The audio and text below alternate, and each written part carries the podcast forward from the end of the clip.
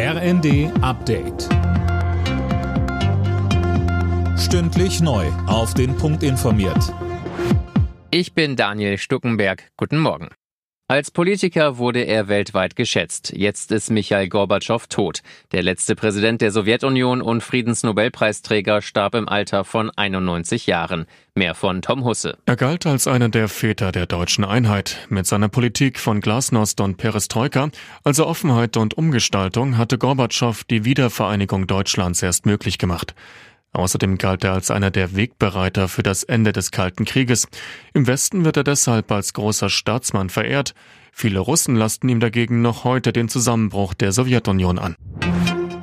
Auf Schloss Meseberg in Brandenburg geht am Vormittag die Klausurtagung der Ampelkoalition zu Ende. Bis dahin wird aber noch beraten. Weiterhin das Thema, die Energiesicherheit in Deutschland. Wirtschaftsminister Habeck ist mit den bisherigen Maßnahmen zufrieden. Die Gasspeicher sind aktuell bereits zu 83 Prozent gefüllt.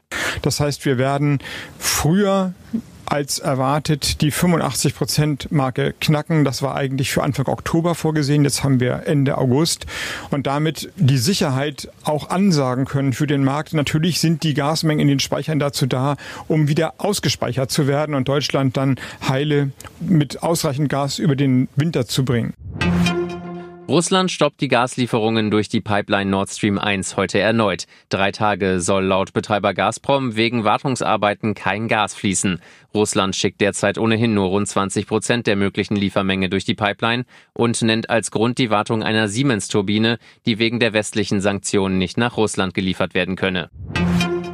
RB Leipzig steht ohne große Mühe in der zweiten Runde des DFB-Pokals. Das Team von Trainer Domenico Tedesco besiegte den Regionalligisten Teutonia Ottensen mit 8 zu 0. In der letzten Partie der ersten Runde spielt der FC Bayern heute Abend bei Viktoria Köln.